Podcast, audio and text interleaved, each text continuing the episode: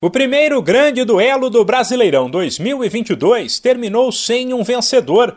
Ontem, Flamengo e Palmeiras, os times que ganharam praticamente tudo no país nos últimos anos, ficaram no 0 a 0 no Maracanã. Porém, a partida derrubou aquela tese de que jogo sem gols é ruim. Pelo contrário, os dois times mostraram por que são tão valorizados e fizeram uma grande partida principalmente no primeiro tempo, com marcação-pressão, saída em velocidade, toque de bola e chances para os dois lados. Na segunda etapa, o Palmeiras, que era o visitante, tirou o pé, recuou e deu mais espaço para o Flamengo, que pressionou bastante.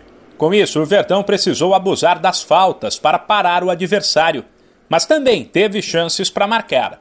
No fim, os goleiros, a trave e a falta de pontaria de alguns jogadores pesaram para que o zero não saísse do placar.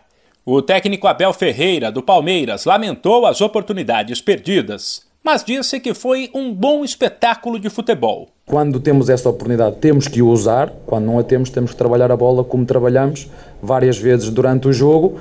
Mas infelizmente, quer uma equipa, quer outra, hoje não conseguiram fazer gols, mas criaram as duas. Acho que foi, como disse, um bom jogo taticamente para quem gosta e um bom jogo tecnicamente também. Vemos jogadores também do, do Flamengo a fazer muito boas exibições, o Arrascaeta, o Everton, o Gabigol.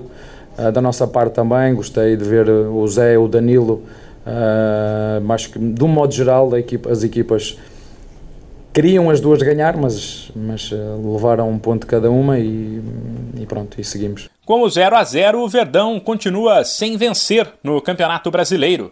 Em três jogos, foram dois empates fora de casa, até aí tudo bem, e uma derrota em casa, aí sim um tropeço, diante do Ceará.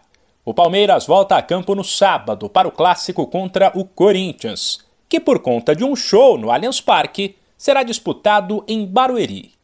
De São Paulo, Humberto Ferretti.